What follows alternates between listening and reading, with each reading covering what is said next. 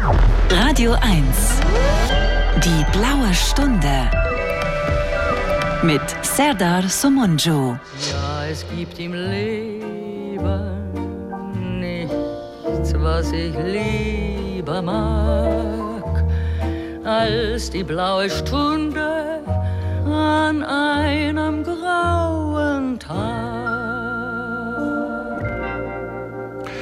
Geliebte Hörerinnen und Hörer, willkommen in der heutigen Ausgabe der Blauen Stunde, wo wir unsere Gedanken den unendlichen Möglichkeiten der künstlichen Intelligenz widmen werden. Es ist eine Zeit, in der die Fortschritte der Technologie uns in ein neues Zeitalter führen, eine Zeit des Wandels, des Wachstums und des Fortschritts. Und doch stellt sich die Frage, welche Auswirkungen dies auf unsere Gesellschaft und unsere Zukunft haben wird. Lassen Sie uns gemeinsam erkunden, was die künstliche Intelligenz für uns bereithält und welche Herausforderungen uns bevorstehen. Diskutieren Sie mit uns, teilen Sie Ihre Meinung und Ihre Sichtweise unter der Rufnummer 0331 70 99 111. Also, meine Freunde, bereiten Sie sich auf eine Reise in die Welt der künstlichen Intelligenz vor in der wir die Schönheit der Technologie feiern und gleichzeitig die Tiefe ihrer Auswirkungen erforschen werden. Willkommen in der blauen Stunde. Das war ein Text, der nicht von mir war, sondern vielleicht habt ihr es gemerkt, er war von einem Programm geschrieben, nämlich von ChatGPT einer künstlichen Intelligenz, die darauf spezialisiert ist, Texte zu schreiben, ob das nun kreative Gedichte sind informative Sachartikel oder Uniprüfungen.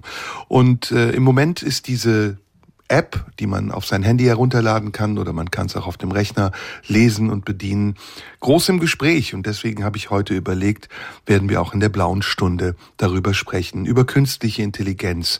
Was haltet ihr von künstlicher Intelligenz? Macht sie euch Angst oder Seid ihr der Meinung, wir haben längst schon künstliche Intelligenz in unseren Alltag integriert?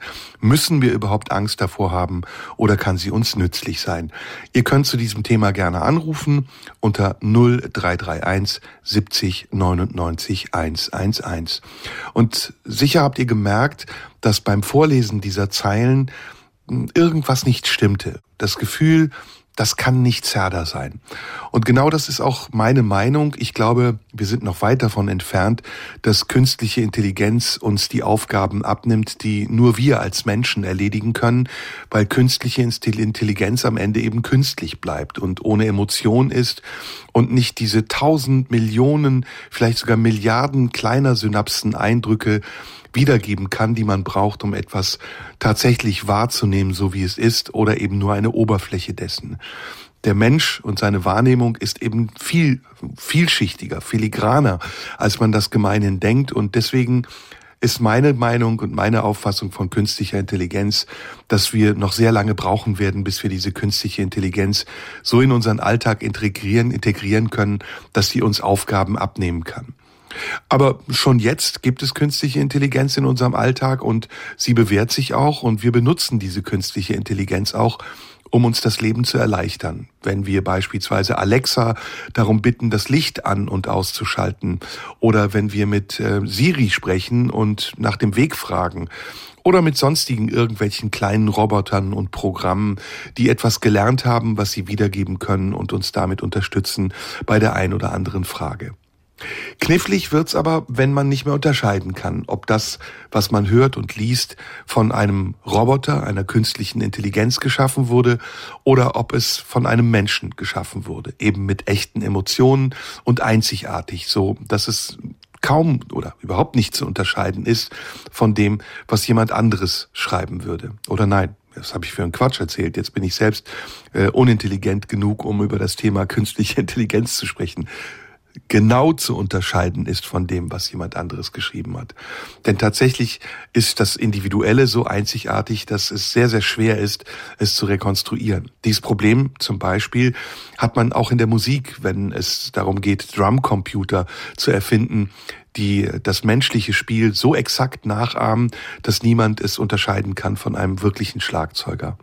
Jahrelang wurde daran getüftelt und gearbeitet in der Musik, Programme zu entwickeln, die den Musikern das Musikmachen abnehmen. Und es ist immer daran gescheitert, dass das Gehirn so fein war, dass es sofort unterscheiden konnte, ob es sich dabei um eine Maschine oder um einen Menschen handelt. Bei Drumcomputern, also Schlagzeugcomputern zum Beispiel, lag es schlicht und daran, schlicht und einfach daran, dass die Maschine zu genau war. Also nicht so wie ich jetzt, während ich spreche, Fehler gemacht hat oder kleine Nuancen, Abweichungen von der Norm existierten, sondern alles genau und richtig minutiös getaktet war so dass das Gehirn genau unterscheiden konnte zwischen einer Maschine, die eben keine Fehler macht, und einem Menschen, der ganz kleine, fast nicht spürbare oder fast nicht merkbare Fehler macht. Diese Drumcomputer wurden dann irgendwann mit Fehlern gespickt, mit einem Human Feel, wie man es so nannte. Und ähm, so sollte der Computer lernen, Fehler zu machen, die er aber dann auch in einer ähnlichen Taktung machte wie alles andere, was er richtig gemacht hat, so dass das Gehirn wieder unterscheiden konnte zwischen einer Maschine und einem Menschen. Mittlerweile ist die äh, Programmierung solcher Maschinen in der Musik so weit fortgeschritten, dass man es kaum noch hören kann, aber immer noch irgendwie unterscheiden kann. Also trotz jahrelanger Forschung und Arbeit, trotz vieler Erfahrung, die man gemacht hat und der Hoffnung darauf, dass die Menschen es irgendwann nicht mehr unterscheiden können und man sich die Mühe abnehmen lassen kann von Maschinen, ist es immer noch so geblieben, dass das menschliche Gehör, das Gehirn so fein ist und so einen feinen Spürsinn hat, dass es sofort auflauert, wenn es sich um eine Retorte handelt. Und anders äh, oder nicht anders ist es auch bei ChatGPT und solchen Programmen, die künstliche Intelligenz sind und unsere Intelligenz ersetzen sollen. Man merkt es irgendwie. Niemand würde eine solche Ansprache halten im Radio, es sei denn, es wäre sehr gestelzt und sehr gewollt und fast schon geschwollen. Ich habe eingegeben für diese Moderation, moderiere bitte die blaue Stunde an und erwähne dabei die Rufnummer, unter der man anrufen kann, im Stile von Johann Wolfgang von Goethe. Irgendwie klang das aber nicht wie Goethe und ähm, eine wirkliche Anmoderation war es auch nicht. Im nächsten Versuch habe ich dann die Maschine drum gebeten, die Anmoderation in Form eines Raps zu machen. Und dabei ist Folgendes rausgekommen. Es ist Zeit, es ist soweit, die blaue Stunde ist hier. Bringt uns zusammen, lässt uns verstehen, dass wir nicht alleine sind hier. Kommt und hört zu. Es geht um dich und mich um die Zukunft, die uns bevorsteht. Drum bleibt dran, das ist kein Scherz. Wir reden über Technologie, künstliche Intelligenz und was das alles bedeutet, wie es unser Leben verändert, wie es uns bereichert. Blaue Stunde, sie führt uns ins Licht. Ein Raum voller Wissen, voller Einsicht. Lasst uns diskutieren, lasst uns debattieren und zusammen die Zukunft gestalten. Die blaue Stunde ist hier. Na ja, ich glaube, das wäre Anlass, wieder Artikel über mich zu schreiben, in denen man meine Intelligenz hinterfragt. Insofern überlassen wir das Moderieren doch weiter lieber mir. In der blauen Stunde heute also sprechen wir über künstliche Intelligenz und die Frage, bereichert uns künstliche Intelligenz oder beraubt sie uns? Unsere eigenen Intelligenz nämlich. In der blauen Stunde heute spreche ich über künstliche Intelligenz und gerne auch mit euch. Ihr könnt hier anrufen unter 0331 70 99 111. Technische Entwicklungen sind ja immer mit viel Sorge und Vorbehalt behaftet. Das war in anderen Zeiten nicht anders als heute als die Glühbirne erfunden wurde, 1879 von Thomas Edison, da war man auch skeptisch, ob sich das jemals durchsetzen wird und ob man äh, mit Strom dieser neuen Errungenschaft der ähm, der Technik das ersetzen konnte, was bis dahin ähm, Energie erzeugt hatte. Dampfmaschinen oder Feuer und Feuer, das dann Dampf erzeugt hat und äh, dieser Dampf, der dann durch Bewegung in Energie umgesetzt wurde. Aber diese Entwicklungen, diese Erfindungen haben sich dann im Laufe der Jahre, der Jahrzehnte durchgesetzt, so dass wir heute fast selbstverständlich davon ausgehen und äh, diese Dinge als Teil unseres Lebens gar nicht mehr wahrnehmen. Strom Woher kommt Strom? Wie entsteht Strom? Das fragen sich die wenigsten, ist eine Selbstverständlichkeit. Man drückt auf den Schalter, das Licht geht an, man steckt den Stecker in die Steckdose und das Handy lädt. Selbst das Handy, was ja auch eine technische Errungenschaft sehr, sehr mysteriöser Art ist, ist mittlerweile so selbstverständlich geworden, dass man sich kaum noch an die Zeiten erinnert, in denen man ohne Smartphone oder Handy kommuniziert hat. Die künstliche Intelligenz ist auch eine Entwicklung, von der viele behaupten, sie sei bahnbrechend und einschneidend und würde unser ganzes Leben verändern. Manche warnen davor, weil sie Angst haben, dass die künstliche Intelligenz sich verselbstständigen könnte. Andere sagen, es ist eine ganz wichtige Errungenschaft, die uns sehr viel Aufwand und Arbeit abnehmen kann. Und dafür gibt es sehr viele unterschiedliche Beispiele. Manche sagen zum Beispiel, dass die künstliche Intelligenz sich verselbstständigen könne und irgendwann auch eigene Entscheidungen trifft, über unseren Kopf hinweg.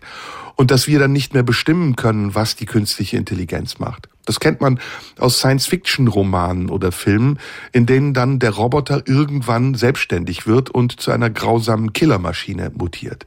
Gerade im Augenblick ist im Kino ein Film, Megan heißt er, der von einer Puppe handelt, die ähm, sich ein Mädchen zusammen mit der Mutter aussucht, weil sie ihre Geschwister verloren hat. Und diese Puppe ist ein perfekter Ersatz für ein Geschwisterteil. Sie erfüllt am Anfang auch alles, was man von ihr erwartet.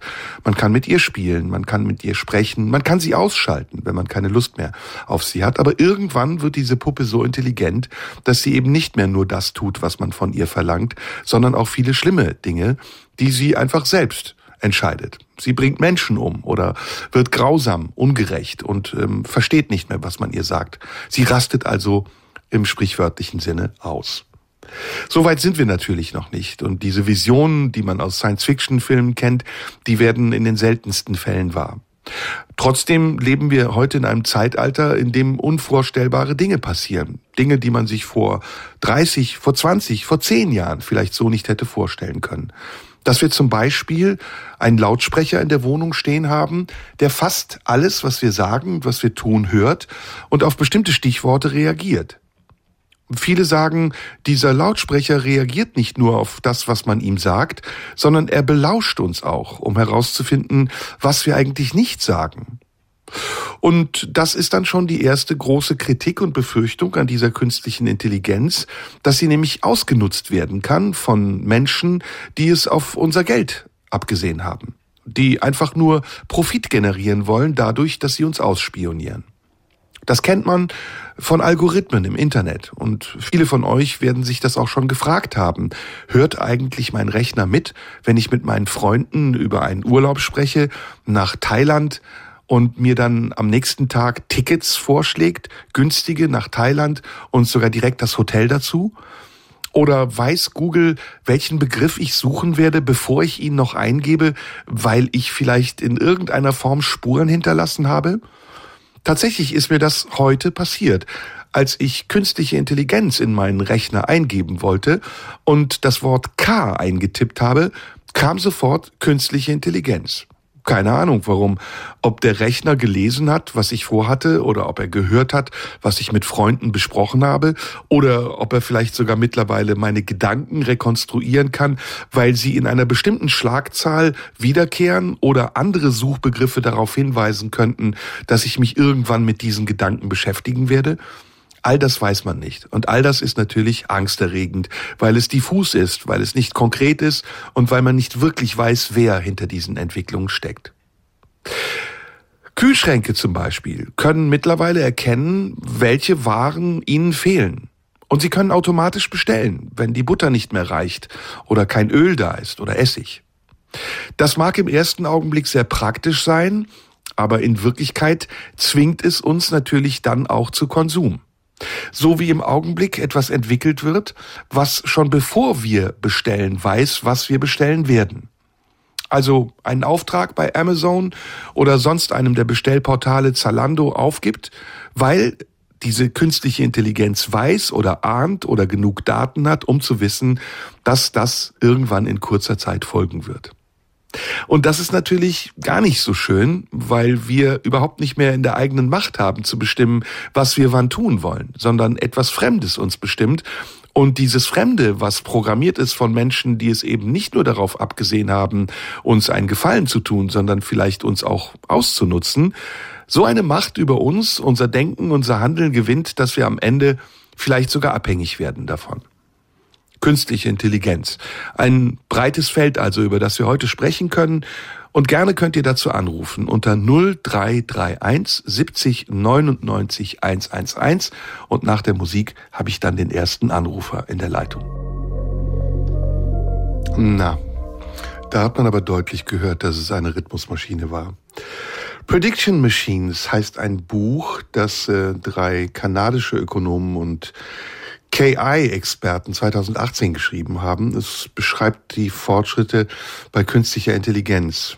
Damals wurde das Buch sehr gelobt. Es hieß, es sei das beste Buch, das über diese Technologie gerade geschrieben wurde. Aber es hat wirklich lange gedauert, nämlich bis zum heutigen Tage, bis neue Bücher darüber geschrieben werden. Und die Frage ist, warum dauert es so lang, bis diese Entwicklungen tatsächlich Fuß fassen? Und äh, leben wir eigentlich schon am Ende dieser Entwicklung? Haben wir das Ausmaß dieser Entwicklung schon begriffen und können wir fassen, welchen Einfluss diese Entwicklung auf unser Leben hat? Oder sind wir gerade am Anfang oder sind wir in einer Zwischenzeit? Und tatsächlich sagen die Autoren dieses Buches, dass wir in einer Zwischenzeit sind, in der wir noch gar nicht absehen können, welche Kapazitäten dort äh, noch existieren und wie wir diese Kapazitäten für uns nutzen können.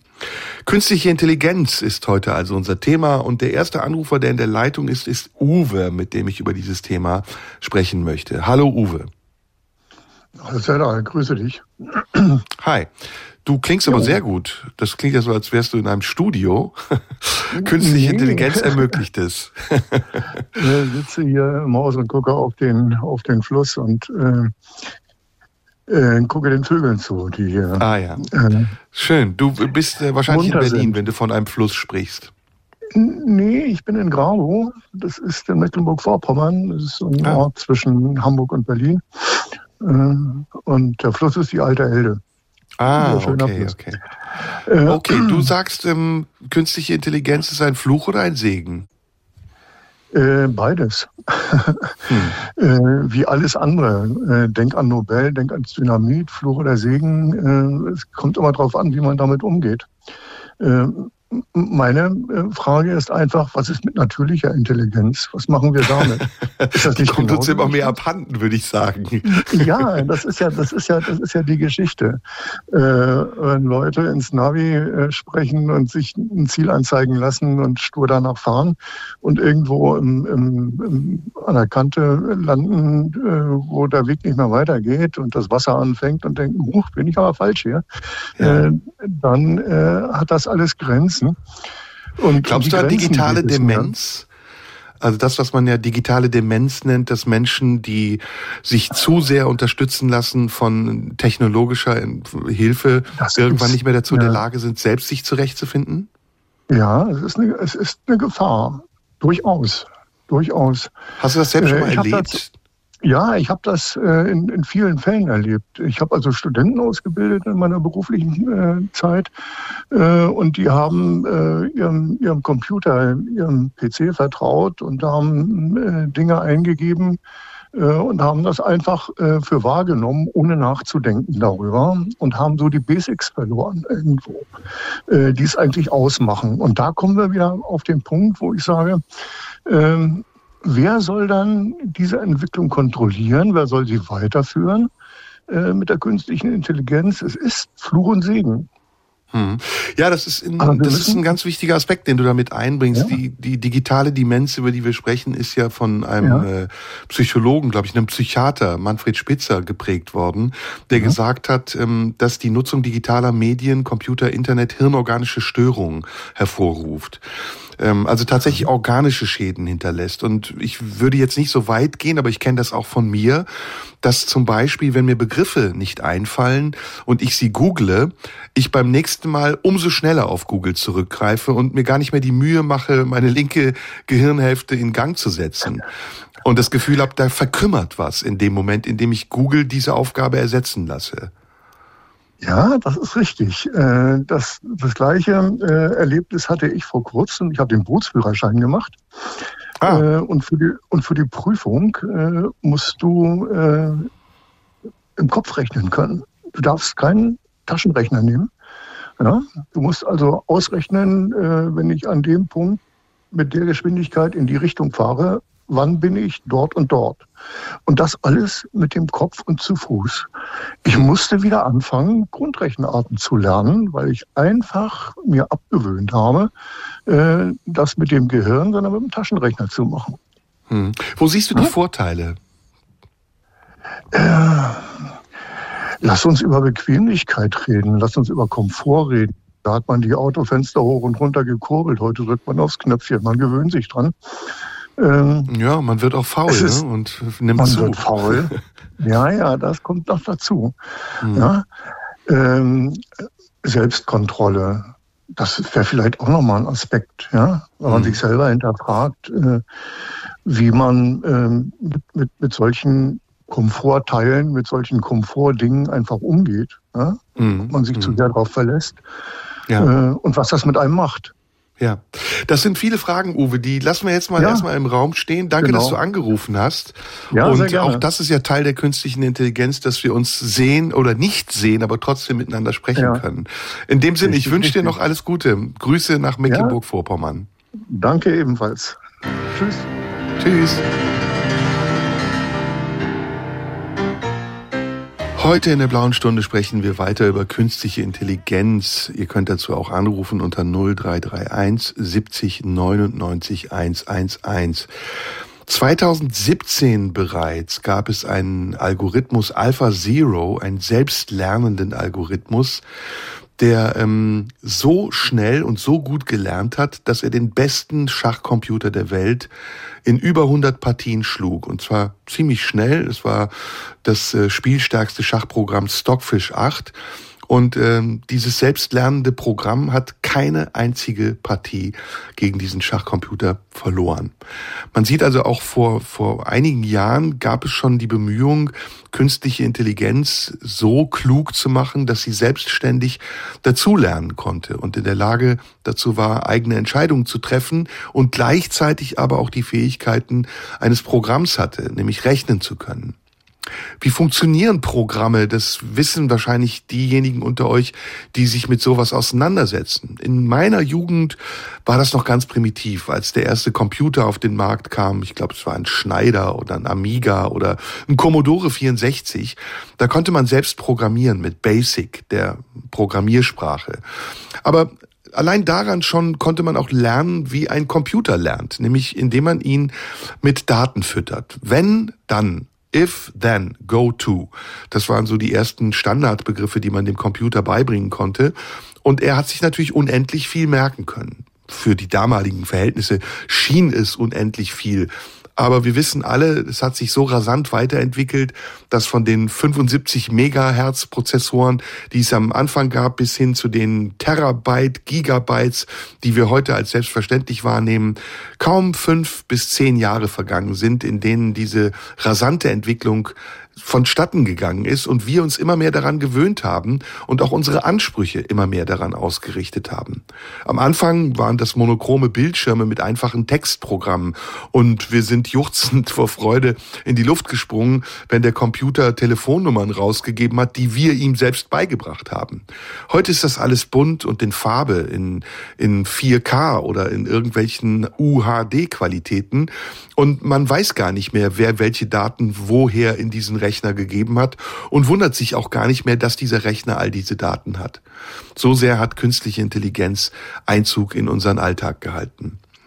Deswegen das, was Uwe eben gesagt hat, finde ich sehr richtig. Es hat nicht nur Nachteile, es hat auch Vorteile. Wir profitieren von künstlicher Intelligenz. Wir lassen uns unterstützen von künstlicher Intelligenz und wir nutzen künstliche Intelligenz, um uns den Alltag leichter zu machen. Aber können wir auch die Risiken absehen und können wir auch absehen, wohin das alles führt, wenn sich diese künstliche Intelligenz dann irgendwann so weit entwickelt, dass sie gar nicht mehr unsere Kontrolle braucht, um Entscheidungen zu treffen? Darüber spreche ich mit meinem nächsten Anrufer. Es ist Axel, der in der Leitung ist. Hallo Axel. Hallo, schönen Tag. Hallo Axel. Wo äh, erreiche ich dich? Irgendwo in Brandenburg wahrscheinlich. Berlin. In, in, in Berlin. Genau. Ja, ich habe gerade die Frage gestellt, ist es nur Bereicherung oder kann es auch Bedrohung sein? Ja, ist ganz lustig. Du hast mir sozusagen alles, was, was ich gerade sagen wollte, hast du mir jetzt sozusagen aus dem Mund genommen in deiner Zusammenfassung. Also äh, ich hatte ja von Anfang an zugehört und du hast ja geschildert, wie du mit ChatGTP dort äh, die ersten Fragen gestellt hast, eine Anmoderation eigentlich wolltest und das auf Basis äh, auch äh, der Möglichkeiten, die Goethe gibt oder äh, als Rap oder was auch immer.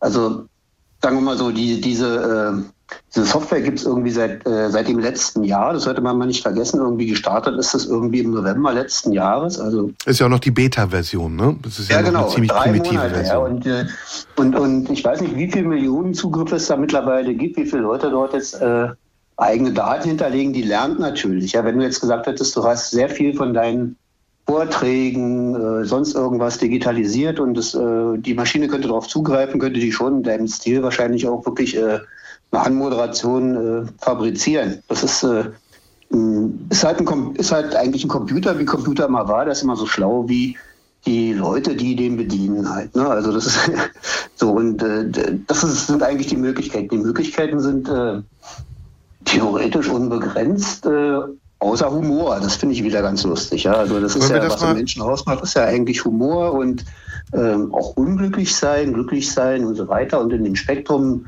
von Emotionen und da kann halt äh, diese künstliche Information einfach nicht folgen. Also ich weiß nicht, ob das Wort Intelligenz überhaupt richtig gut ist, um äh, das zu benutzen ne, für diese Geräte, die ja, ja wollen wir, eigentlich äh, Sachen produzieren auch. Ne? Wollen, wir, wollen wir das mal zusammen versuchen? Ich gebe mal ja. ein in äh, GPT, schreibe einen Comedy-Stand-up im Stile von Serdar Somunju. Sollen wir ihm noch ein Thema geben? Nö, ne? Kennt wir machen einfach. Schon? Wir werden es sehen. wir werden es sehen. Ich drücke auf Enter. Genau. ich probiere es. Achtung, jetzt lassen wir uns überraschen. So. Er arbeitet. Es geht relativ schnell. Okay, mhm. jetzt kommen schon die ersten Zeilen. Gut, also das ich glaube, ja das witzig. ist nicht also mein Stil. So emotional sozusagen wie eine Schreibmaschine schreibt und du denkst, er da äh, schreibt wirklich eine Person. Ja, er könnte ja, ja. in Sekundenschnelle eigentlich ja. posten. Also äh, entscheide du bitte, ob das Entscheide du bitte, ob das meinem Stil entspricht. Guten Abend, meine Damen und Herren. Willkommen zu einer Nacht voller Lacher und Tränen. Oder vielleicht nur Tränen, je nachdem, wie gut meine Witze sind. Aber das ist okay. Denn heute Abend geht es nicht um Perfektion, sondern um den Spaß, den wir haben können, wenn wir über das Leben und die Menschen lachen. Also ich habe kürzlich beschlossen, mein Fitnessstudio zu wechseln. Ich dachte, es ist Zeit für eine Veränderung. Und jetzt kann ich sagen, dass ich meine Entscheidung bereue. Ich bin jeden Morgen müde und meine Muskeln schmerzen, aber ich bin immer noch glücklich, dass ich es getan habe. Warum? Weil ich jedes Mal, wenn ich meine Muskeln anspannen, denke, hey, das ist ein kleiner Preis dafür, dass ich nicht mehr bei diesem alten Studio bin. Also ich glaube, das hat gar nichts mit mir zu tun, oder? Na, na, na, vom Stil her, frag mal deine Freunde oder deine Redakteure. Also das ist schon ganz spannend, finde ich jetzt. Also das, das Aber ich kann es rekonstruieren, warum er darauf ja. kommt übrigens. Er ja. scheint zu wissen, dass ich irgendwann mal ein Stand-up über Fitnessstudios gemacht habe. Also die Daten Aha. hat er und ähm, weiß aber offensichtlich nicht, was der genaue Stil ist. Also thematisch liegt er gar nicht so falsch von der Richtung her. Aber ich mhm. weiß jetzt nicht, was daran Comedy sein soll. Na gut, es ist ja auch noch nicht wirklich so weit entwickelt. Das hast du ja auch am Anfang gesagt. Ne? Mhm. Sag mal, nutzt du künstliche Intelligenz in irgendeiner Form? Aber natürlich, also die, die, nutzt ja jeder, jeder, der ein Handy hat. Also guck mal, so ein, so ein Handy ist ja ein sogenanntes Smartphone. Das ist ja mittlerweile eigentlich äh, so viel Technik drin, wie es noch vor irgendwie 30 Jahren mehrere Hochhäuser mit Rechenzentren waren. Das findest du im Prinzip in so einem kleinen Gerät äh, geballt wieder. Also was, was sich entwickelt, ist ja eigentlich diese Möglichkeit, Daten zu speichern, die sich ja ähm, im Jahr potenziert und jedes Jahr immer mehr wird. Ja, das, äh, was mhm. du da nanntest mit Terabyte, die jetzt zur Verfügung stehen und so weiter und so fort, das ist natürlich immer ganz andere Möglichkeiten, dass man das so, auf so kleinstem Raum auch wirklich dann freigeben kann. Oder das andere Unwort ist ja dann Cloud, dass man das aus der, aus der Cloud von irgendwoher hochverfügbar bezieht, von großen, unangenehmen Konzernen, die man dann wieder so nennt. Ja. ja. ja und fühlst du dich, ja? fühlst du dich ähm, orientierungslos, wenn du mal dein Smartphone vergisst? Kommt Absolut. das vor? Mittlerweile wirklich, ja, muss ich sagen. Also man, man fühlt sich nackt ohne, ohne Gerät. Das ist einfach so, ja. Unfassbar, ne? Man ist wirklich ja. abhängig. Hm. Ja. ja. Axel, danke, dass du angerufen hast. Ich wünsche mhm. dir noch einen schönen Tag, viele Grüße nach Pankow und äh, ja, vielleicht bis irgendwann mal. Ja, bis dann. Schönen Tag, Mach's schöne gut. Sendung. Ciao. Bis dann. Ja, danke. In der blauen Stunde heute geht's um künstliche Intelligenz und äh, Vor- und Nachteile von künstlicher Intelligenz. Und wir haben das ja jetzt fast schon ausführlich besprochen. Deswegen will ich mich nicht wiederholen. Ich glaube, es hat wirklich äh, sehr viele unterschiedliche Aspekte. Um nochmal auf das zurückzukommen, was ich am Anfang genannt habe, mein Berührungspunkt zur künstlichen Intelligenz ist die Musik, die Arbeit im Studio. Und ich weiß nicht, ähm, ob ihr euch das vorstellen könnt, wie sehr mittlerweile künstliche Intelligenz Einfluss nimmt auf das, das, was wir später als Musik hören. Man kann zum Beispiel, das habe ich ja eben am Anfang gesagt, ähm, Schlagzeugcomputer, Drumcomputer so einsetzen oder so programmieren mittlerweile, dass sie sich anhören wie echte Schlagzeuger. Man kann auch Stile von Schlagzeugern in Drumcomputer übertragen, so dass sie spielen wie ein bestimmter Schlagzeuger. Zum Teil muss man den Maschinen beibringen, eben auch Fehler zu machen, aber Fehler zu machen musste man auch schon in der Vergangenheit ähm, Systemen beibringen und wenn es auch nur schriftliche Systeme waren. Das wohltemperierte Klavier zum Beispiel ist nichts anderes als eine Fehlerquote auf Tasten verteilt. Denn äh, wenn man den ähm, ähm, wenn man die Schwingungen, die Töne haben, immer weiter aufeinander stapelt, ähm, also im, ähm, im Zirkel ganz linear, ohne dass es irgendwelche Fehler gibt, dann äh, egalisieren sich diese Schwingungen irgendwann und man hört kaum noch die äh, Unter- und Obertöne, die dazugehören, die eben nicht Fehler sind, sondern die eben die Vielfalt eines Tons ausmachen. Beim Klavier ist das ähm, so gewesen, dass ähm, man eine n-harmonische Verwechslung einbauen musste oder eine n-harmonische Verwechslung dadurch entstanden ist, dass man die Fehlerquote die existierte, gleichmäßig auf alle Tasten des Klaviers verteilt hat. Und somit ein Ton zwei Namen hatte, nämlich ein Cis auch des heißen konnte, obwohl es eigentlich zwei unterschiedliche Töne hätten sein müssen. Und selbst das Intervall, die Prime, die ja ein Intervall ist, also der Abstand zweier Töne zueinander, ist heute auf einem Klavier nicht mehr zu spielen. Es ist nur eine Taste, auf die man drücken muss, um eine Prime zu spielen. Aber um jetzt nicht zu spezifisch zu werden, äh, manche von euch werden sicher Autotune kennen. Das ist ein Programm, das die menschliche Stimme verändern kann und anpassen kann, so dass etwas, was man schräg einsingt, nachher richtig gerade und toll klingt. Aber immer so, dass man es doch irgendwie raushört. Am Ende ist, wie gesagt, das menschliche Ohr zu fein und das menschliche Gehirn zu genau und überlistet immer wieder den Computer. Dennoch findet das alles in der Musik statt. Maschinen zum Beispiel, die Beats quantisieren, also gerade rücken und äh, das ausgerichtet nach bestimmten Schlagzahlen, nach 16, 8 oder 64 sogar so genau bis ins Detail, dass am Ende dabei eine fehlerfreie, ein fehlerfreier Rhythmus entsteht. Das ist mein Berührungspunkt zur künstlichen Intelligenz. Und ich muss sagen, nicht immer ist es gut. Oft vermeidet man das auch. Mittlerweile hat es viel mehr Vorteile, analog aufzunehmen und Fehler mit aufzunehmen, ein echtes menschliches Gefühl mit aufzunehmen, Instrumente mit einzuspielen und nicht dafür zu sorgen, dass alles im Gleichklang ist und exakt klingt.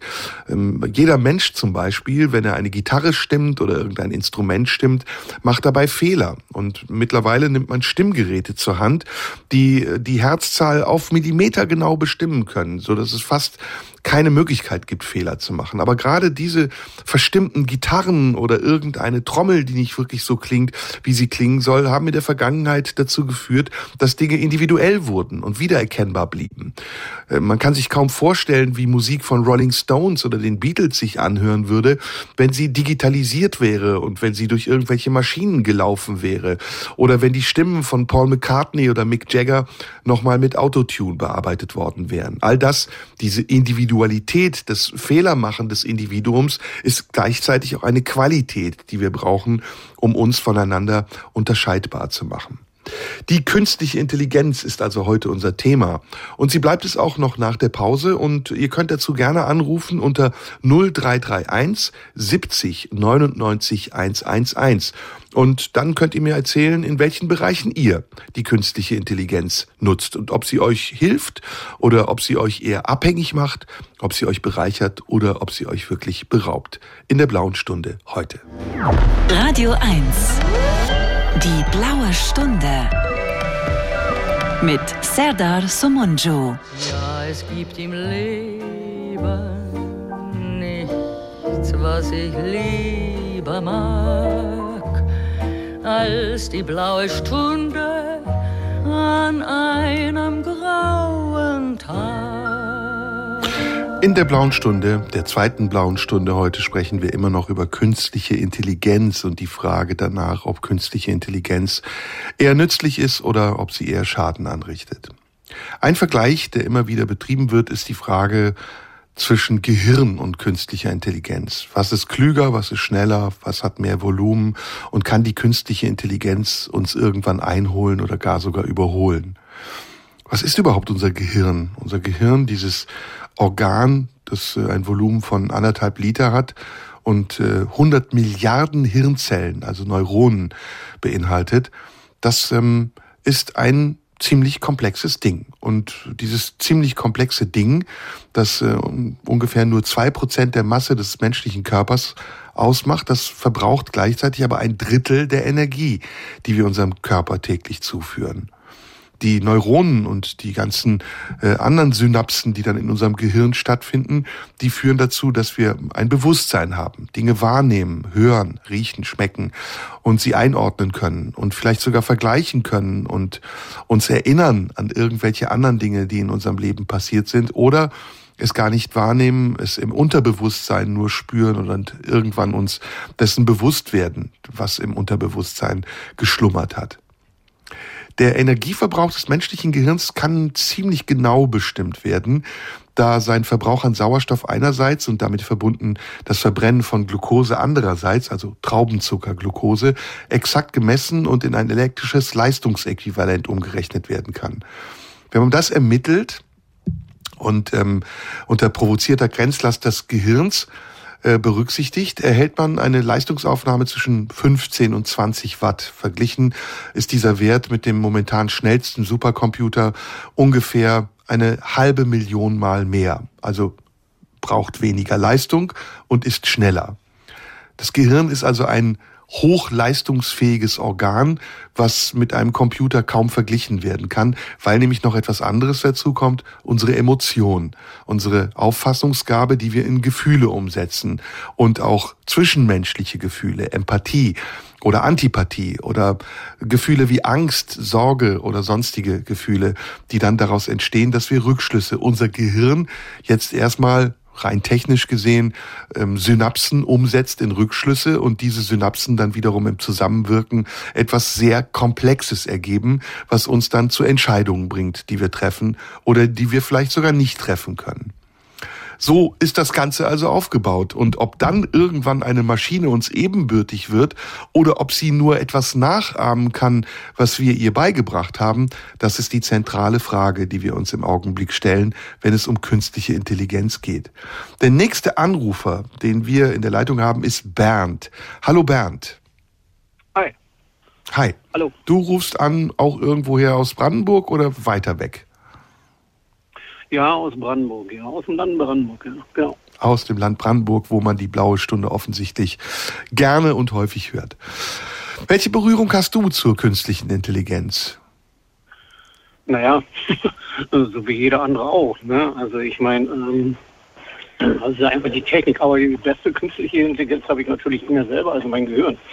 Äh, denke ich halt, ähm, ich will das nämlich mal ein bisschen abkoppeln und ähm, denke, je mehr ich mich auf mich selber besinne, desto besser geht es mir. Also je mehr ich äh, mehr je mehr bewusst ist, dass ich mich ähm, unabhängig mache von irgendwelcher Technik, desto besser geht es mir. Ja. Die Erfahrung habe ich gemacht. Ganz einfaches Beispiel, Handy aus, Buch oder einfach ein Spaziergang und man merkt, äh, wie gut es einfach geht dabei. Also digitales äh, Detoxing. Genau, richtig. Ja, ja also ich habe äh, äh, das Problem bei der ganzen Geschichte ist natürlich halt, ich habe immer gesagt, ey, sobald ich das Rentenalter erreicht habe, äh, schmeiße ich den Computer und das Handy in den See. und, hm. äh, weil ich beruflich auch viel, zu, viel damit zu tun habe. Aber äh, ich weiß, äh, ich muss mich da revidieren und äh, denke, ja, das wird nicht gehen, weil uns ähm, ja einfach, also weil wir einfach abhängig davon gemacht werden und zwar ganz bewusst. Es geht um Datensammeln, es geht um Kontrolle. Und ähm, äh, die gibt man ja nicht auf. Äh, solange es geht um Umsatz auch, oder? Also und geht auch darum, aus klar. der Kontrolle Umsatz zu generieren. Ja, Je mehr man weiß genau. von uns, desto einfacher wird es ja uns auch Dinge zu verkaufen, die wir in dem Moment vielleicht brauchen. Wo uns suggeriert wird, dass wir sie brauchen. Oder es wird uns suggeriert, dass wir sie brauchen. Das gibt's auch. genau. Ja. ja. Also hast du hast du ein ja. iPhone oder was für äh, technische Geräte benutzt du? Ja, ja, ja, ja, ja, das habe ich ja. ja. Also du hast ein Smartphone, ein Rechner, hast du auch ein Tablet? Nein, Tablet habe ich nicht. Und wie Weil oft ertappst auch, du äh, dich dabei, dass du dir neue Dinge anschaffst, obwohl du sie vielleicht gar nicht brauchst? Ja, genau. Also da bin ich ein ziemlich, ähm, ja, da bin ich ziemlich selbstkontrolliert und sage mir, ich äh, schaffe mir nichts an, was ich nicht selber wirklich brauche, nicht notwendig brauche. Ja. Ähm, das ist einfach so halt. Also äh, ich, ich ja, verzichte bewusst, bewusst auf ein Tablet, äh, weil wozu? Ja, Aber glaubst du, dass diese Vorbehalte, die wir haben gegenüber der technischen Entwicklung nicht anachronistisch sind? Also ist es nicht immer schon so gewesen, dass Menschen vor bahnbrechenden Entwicklungen zunächst Angst gehabt haben, bis sie dann selbstverständlich wurden? Also ein Flugzeug zum Beispiel. Heute ist es selbstverständlich, dass wir in ein wie viel Bruttoregistertonnen wiegendes Getüm einsteigen und eben mal Zehntausende von Kilometern fliegen. Vor 100 Jahren, naja, vor 150 Jahren naja. wäre es unvorstellbar gewesen. Ja gut, aber es geht ja nicht um Angst. Also äh, ich habe ja keine Angst vom Tablet und deswegen schaue ich mir das ja nicht an. Also was, das ist ja nicht der Grund. Das ist, ne? also, äh, das ist ja einfach, also das erste Mal, als ich geflogen bin, habe ich Angst gehabt. ja gut, aber ich glaube, äh, äh, ja, diese Angst hat wohl fast jeder. Äh, aber genauso äh, ist auch die Freude da halt darüber. Und ja. auch natürlich auch die Freude darüber, diese Angst zu überwinden. Jetzt ja. also mal beziehungsweise aus Fliegen halt, ne? Und ich ja. glaube nicht, dass man das so unbedingt miteinander ver vergleichen kann und schon gar nicht mit einem Tablet, mit der Anschaffung eines ja. Tablets. Bernd, danke, dass du angerufen hast. Und äh, ja, einen schönen Tag noch und lass mal Handy und Rechner aus. ja, ich kann. Mach's Tschüss. gut, nur Radio hören, das reicht. Bis dann. Ciao. Die künstliche Intelligenz, über die, über die wir immer noch sprechen in der blauen Stunde, hat längst schon Einzug in unseren Alltag gehalten. Wir merken das nur nicht. Und ob es jetzt die künstliche Intelligenz ist, über die wir sprechen, wenn wir über Programme wie Chat, GPT sprechen oder über andere Programme, die äh, selbstständig äh, Kunst oder sonst was generieren, das ist äh, erstmal keine Frage. Computer, Rechner, die bestimmen unser Leben seit geraumer Zeit.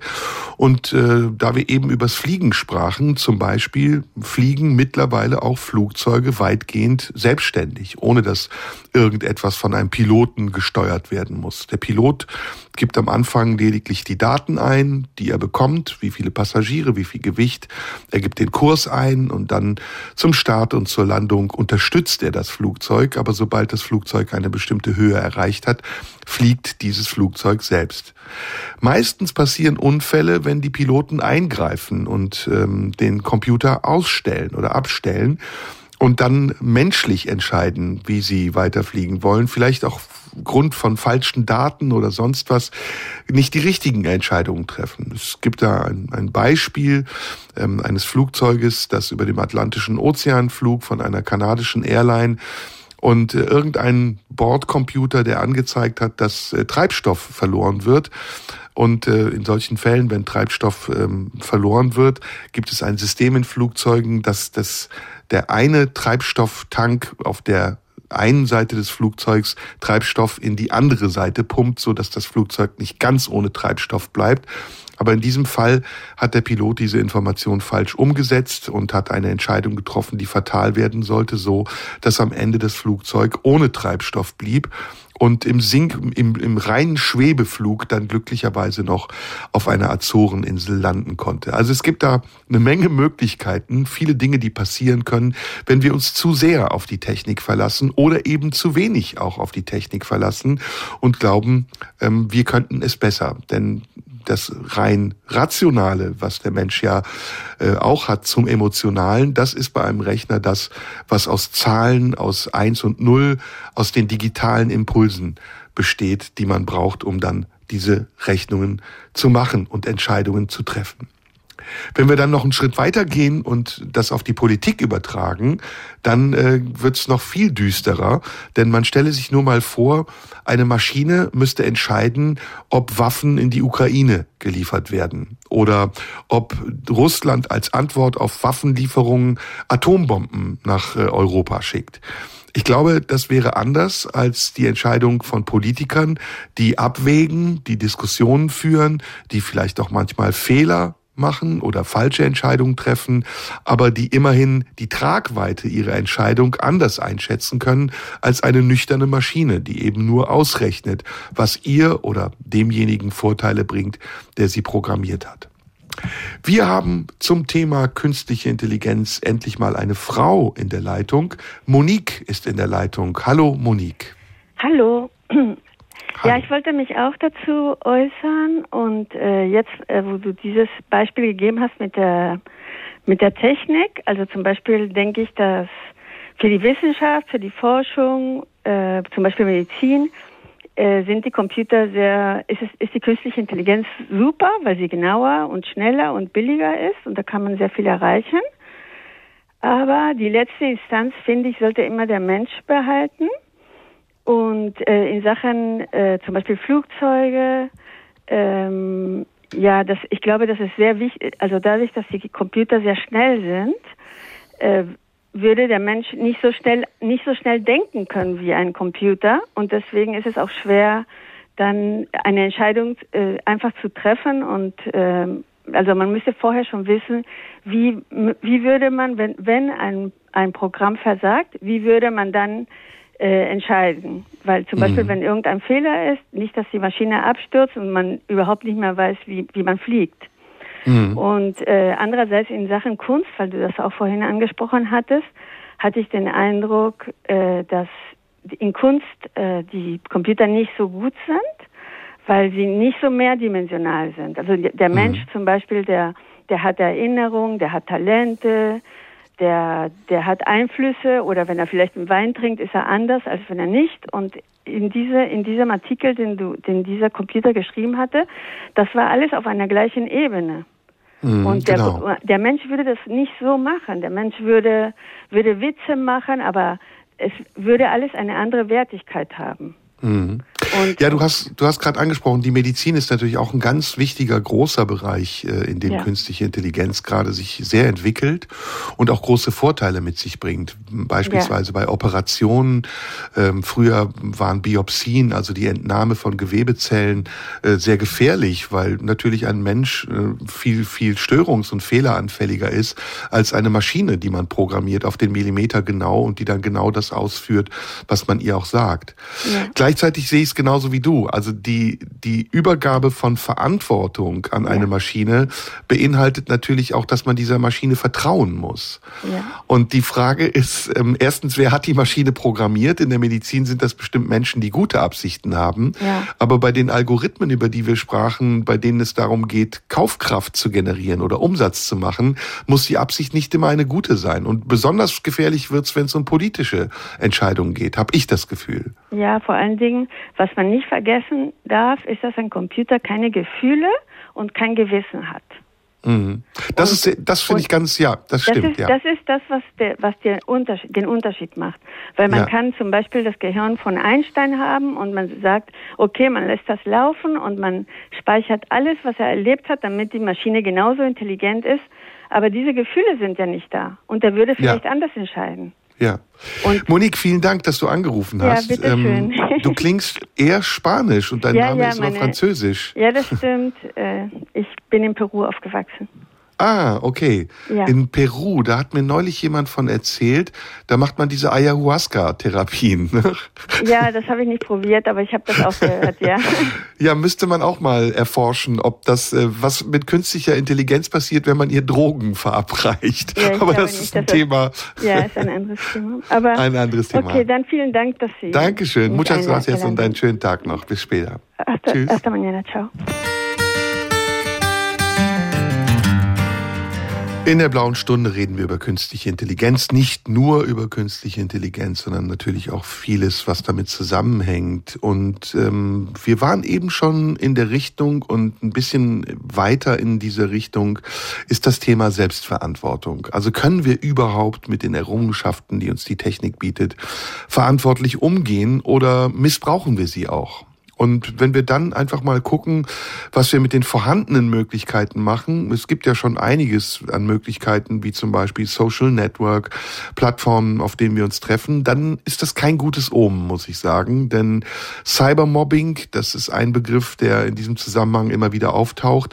Und auch äh, Cyberkriminalität, also der Missbrauch von Möglichkeiten, die uns das Netz bietet, ist ja gang und gäbe und sehr weit verbreitet. Und die Diskussion darum, wie wir das in den Griff bekommen können, noch im Anfangsstadium. Es gibt wenig Gesetze, die reglementieren, was im Internet passiert. Und es gibt wenige Instanzen, die so etwas wie ein verantwortungsvolles Bewusstsein ergeben, das unser Verhalten im Internet kontrolliert und uns im gegebenen Fall vielleicht sogar auch Einhalt gebietet. Allein also an diesem Thema sieht man, wie weit das Feld ist, auf dem wir uns bewegen, wenn wir immer mehr technische Entwicklung haben, aber nicht darüber nachdenken, wie wir mit dieser technischen Entwicklung umgehen und ob wir dieser Entwicklung überhaupt gewachsen sind, ob wir reif genug sind, mit diesen vielen Möglichkeiten so umzugehen, dass wir damit anderen Menschen und auch uns nicht schaden.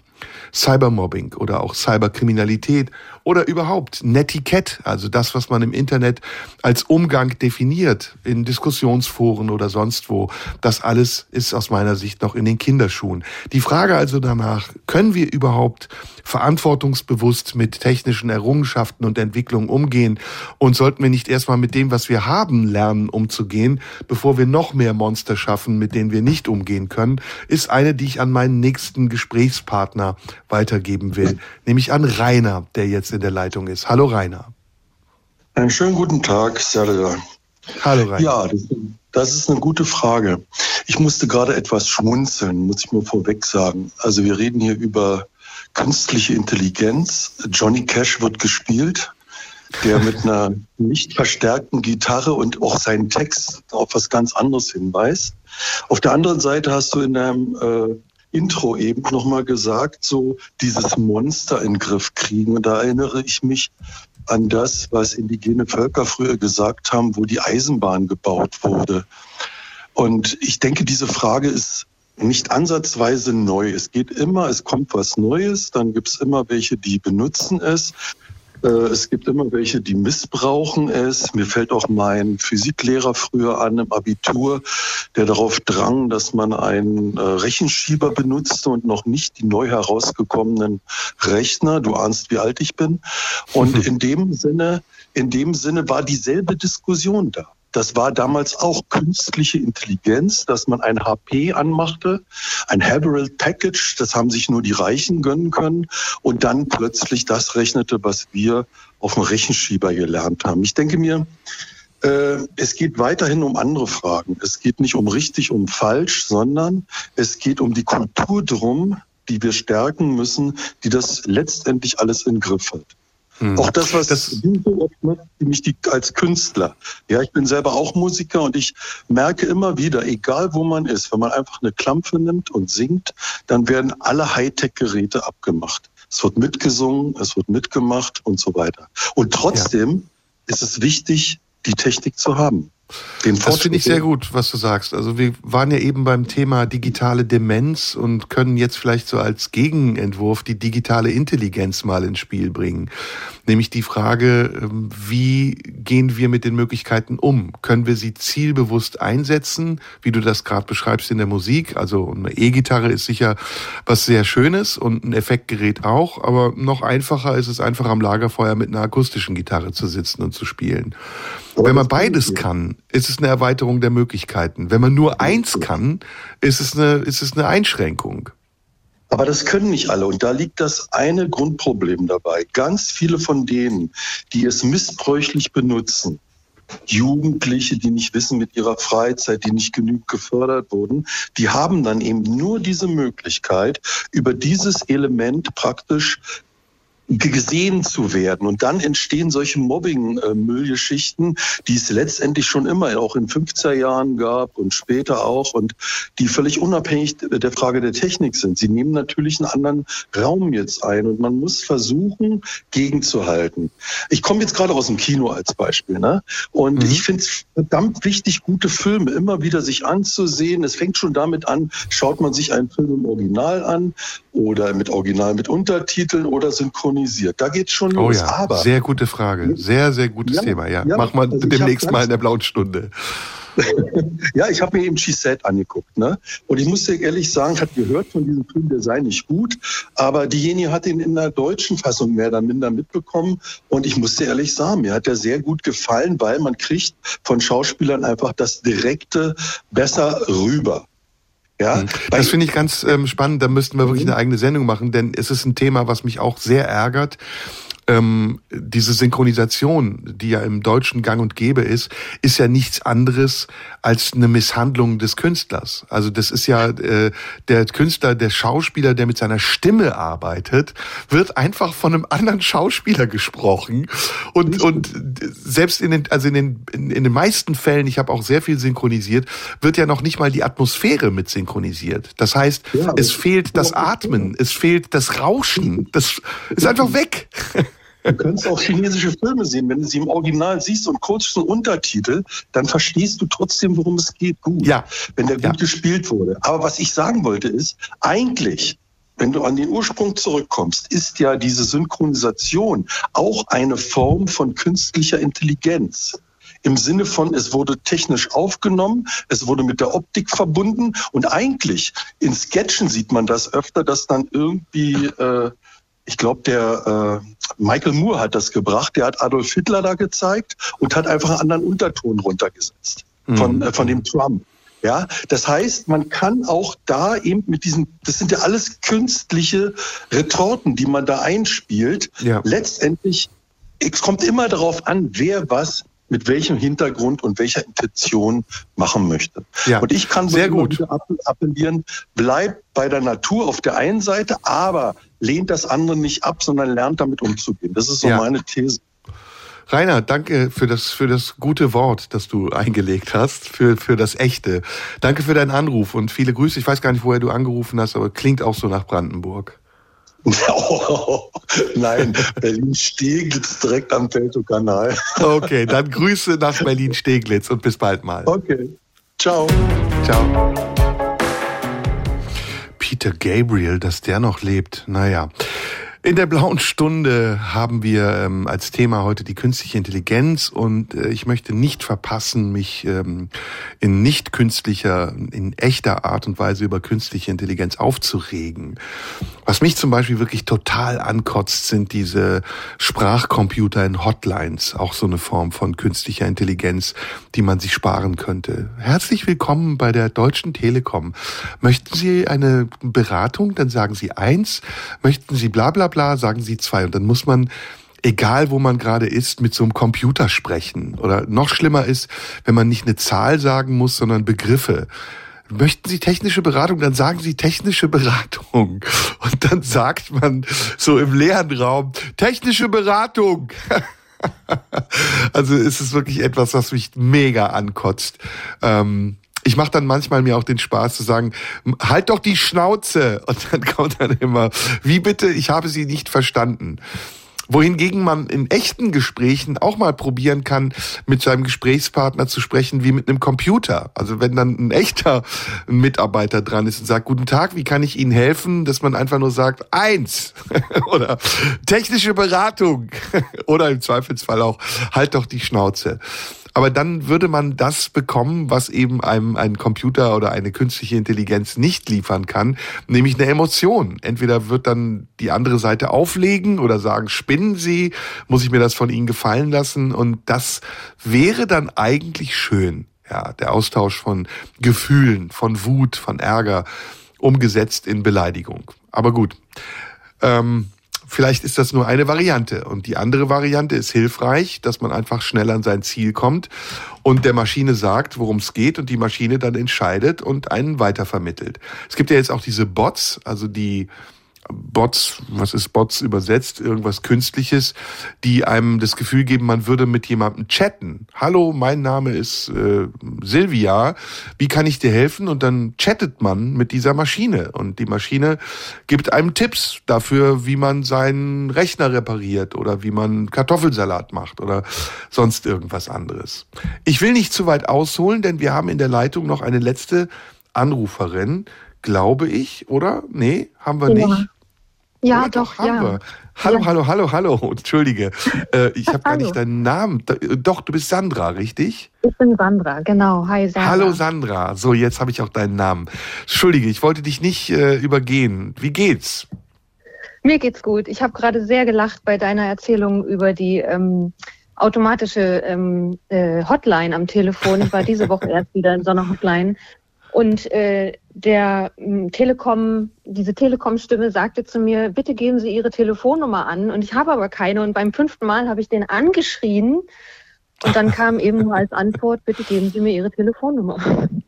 Man müsste das, das mal aufzeichnen, was die Leute mit den ja. Maschinen reden, was so außer der Reihe ist, ne? Das wäre ja, wahrscheinlich super lustig. ja. Also du hast Erfahrung mit künstlicher Intelligenz und die ist nicht immer positiv. Ja, ich habe seit letztem Jahr sogar mehr Erfahrung mit künstlicher Intelligenz, als ich je wollte oder äh, je dachte zu haben. Das wollte ich dir gerne erzählen. Oh, ich teile ja im Grunde genommen alle Skepsis und Vorbehalte, die heute so zur Sprache gekommen sind. Aber ich bin seit letztem Jahr ähm, so involviert in ein Forschungsprojekt. Äh, ich bin Psychotherapeutin ah. und arbeite in einer Klinik. Und es ist ein deutschlandweites Forschungsprojekt, das eine KI entwirft, mit der äh, Psychoseerkrankungen früh erkannt werden sollen. Und sowas gibt es eben auch. Also in der Medizin spielt KI eine immer größere Rolle. Das wird dann mit ganz vielen Patientendaten gefüllt und im Idealfall kommt am Ende eine KI bei raus, die ähm, den Behandlern dabei helfen kann, ein Psychoserisiko früh zu erkennen und dann Menschen so früh wie möglich in eine angemessene Behandlung zu bringen, sodass es dann gar nicht zu einer Psychose oder am Ende zu einer Schizophrenie kommt. Und seitdem ähm, öffne ich mich ein bisschen für die Dinge, die KI so kann. Hm, wow, das ist ja super spannend.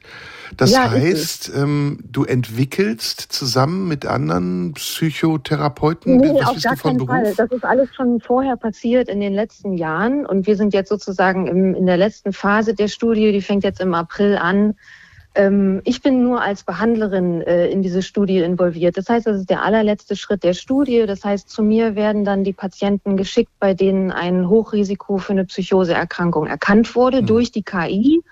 Und ich behandle die Patienten dann. Ich habe also mit der ganzen Entwicklung überhaupt gar nichts zu tun aber habe auch, bis ich involviert wurde in das Projekt, gar nicht gewusst, dass es eben sowas gibt und wie viel KI auch leisten kann und mhm. könnte, mhm. wenn es dann funktioniert.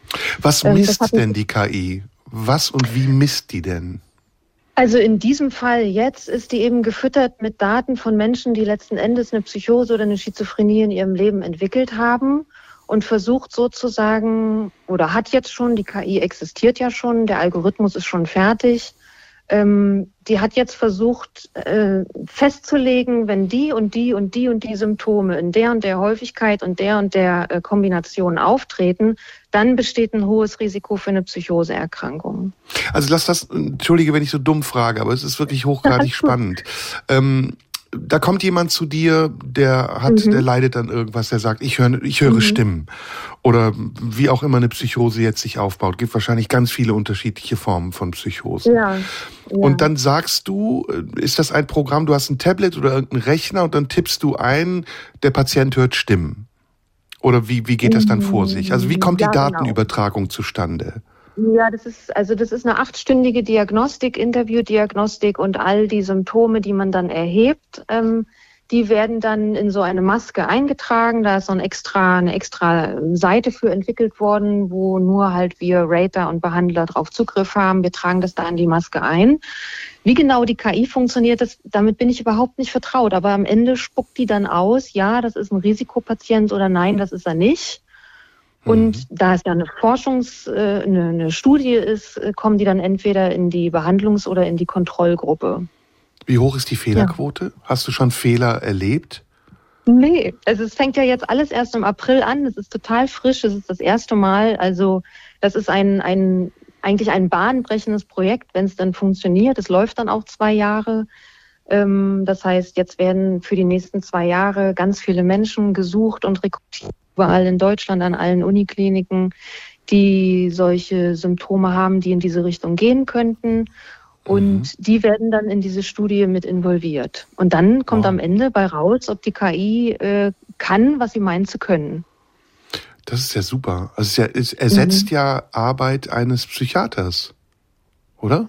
Mm, nee, das, das nicht. Also es braucht ja trotzdem den Psychiater oder den Psychologen oder den Psychotherapeuten, um da diese acht Stunden Diagnostik zu machen. Also es spart eigentlich keine Zeit. Ah, Aber es aha. rechnet eben ein Risiko aus.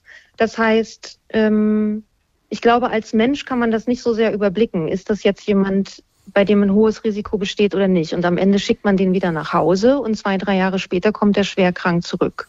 Und mhm. das könnte man verhindern, dass diese schwere Krankheit die, gar nicht auftritt. Wo wären denn die Knackpunkte? Also wo wären denn, ich überlege gerade, wenn zum Beispiel der Algorithmus nicht unterscheiden kann zwischen Fantasie und Wahn, ist das nicht eine Gefahr, dass er dann falsche Rückschlüsse zieht? Mm, das ist wiederum unsere Aufgabe, wenn wir jetzt die Patienten diagnostizieren. Wir müssen schon, darum dauert die Diagnostik ja auch so viele Stunden, schon sehr, sehr, sehr genau mhm. nachfragen und uns beschreiben lassen, was genau es war. Also wir müssen letztlich entscheiden, ähm, ob dieses Symptom ähm, jetzt ein Wahn war oder nur ähm, eine, eine Fantasie. Ähm, also von uns, wie wir das füttern, das Programm, hängt das schon ab. Und wir, wir mhm. sind aber das ganze Jahr geschult worden. Tausend Stunden lang mussten wir gucken, dass wir sozusagen alle wie Maschinen äh, mhm. alle auf die gleiche Art und Weise äh, raten. Also dass mhm. ein und derselbe Patient, wenn er jetzt bei 100 von uns Therapeuten wäre, dass wir alle zum gleichen Ergebnis kämen. Mhm. Ah, okay. Wow. Ja, super, dass du angerufen hast. Finde ich sehr, sehr spannend, ja, gerne, hochinteressant. Gerne. Und ähm, habe ich dich schon gefragt, ob du auch in Berlin bist? Nö. Nein, ich bin in Sachsen-Anhalt. Ah ja, aber irgendwo ich seid ihr alle in der Umgebung von Berlin. Sachsen-Anhalt. Ja, hm. Ist noch Zeit, dass ich auch eine Kritik äußern kann? Bitte, bitte. Betrifft?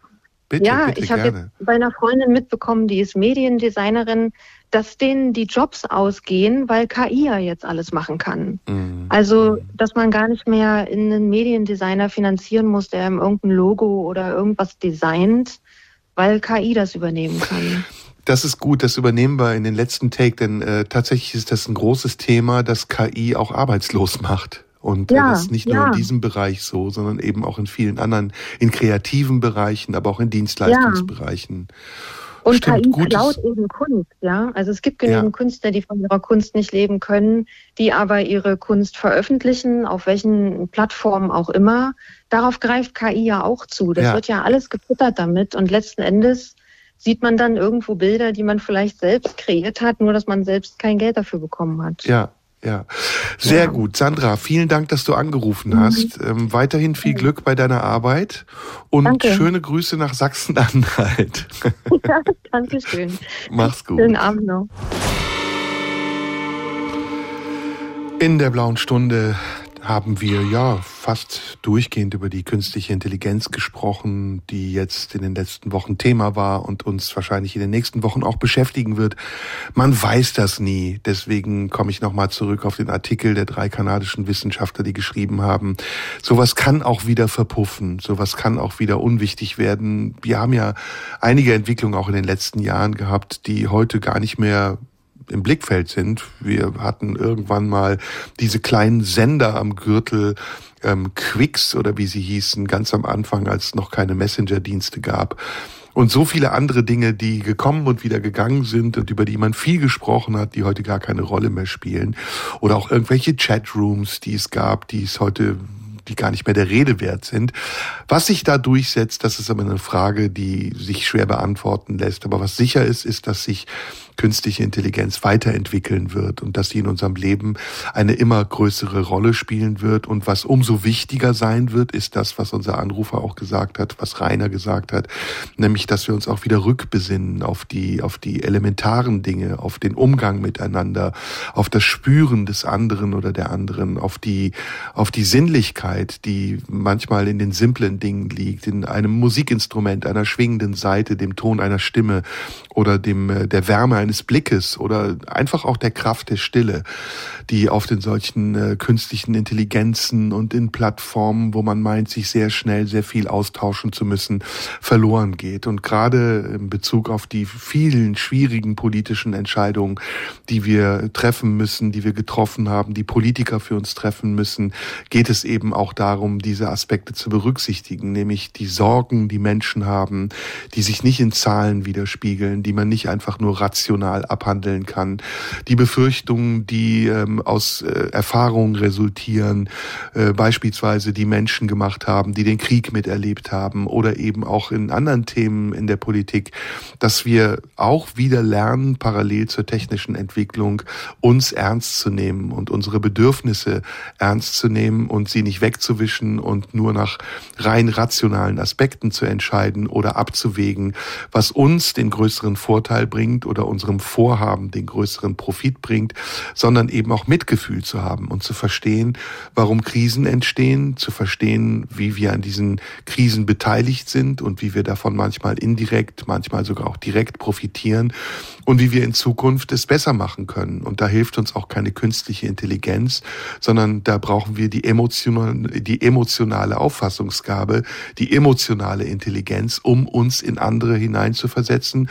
und äh, auch Teil des Leids zu sein, das andere Menschen empfinden, die wir beispielsweise dadurch, dass wir Waffen verkaufen in Krisengebiete oder sonst was, in schwierige Situationen, in Not bringen, so dass sie aus ihren Heimatländern flüchten müssen und dann irgendwann hier vor unserer Tür landen. Und das alles eben nicht abzutun und nach irgendwelchen Parametern abzurechnen, nach Obergrenzen und Zahlen, die bemessen werden von Leuten, die Verantwortung haben und diese Verantwortung manchmal für politische Propaganda missbrauchen, sondern zuzulassen, dass wir alle tatsächlich uns auf unsere Instinkte, aber auch unsere emotionalen Fähigkeiten verlassen müssen, um einen Austausch zu ermöglichen, einen kommunikativen, einen menschlichen, einen humanistischen Austausch zu ermöglichen, der am Ende dazu führt, dass wir in einer besseren, in einer gerechten Welt leben.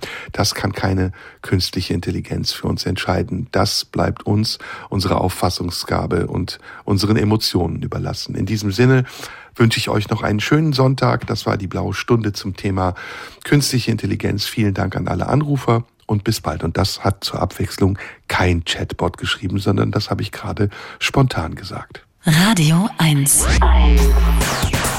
Nur für Erwachsene.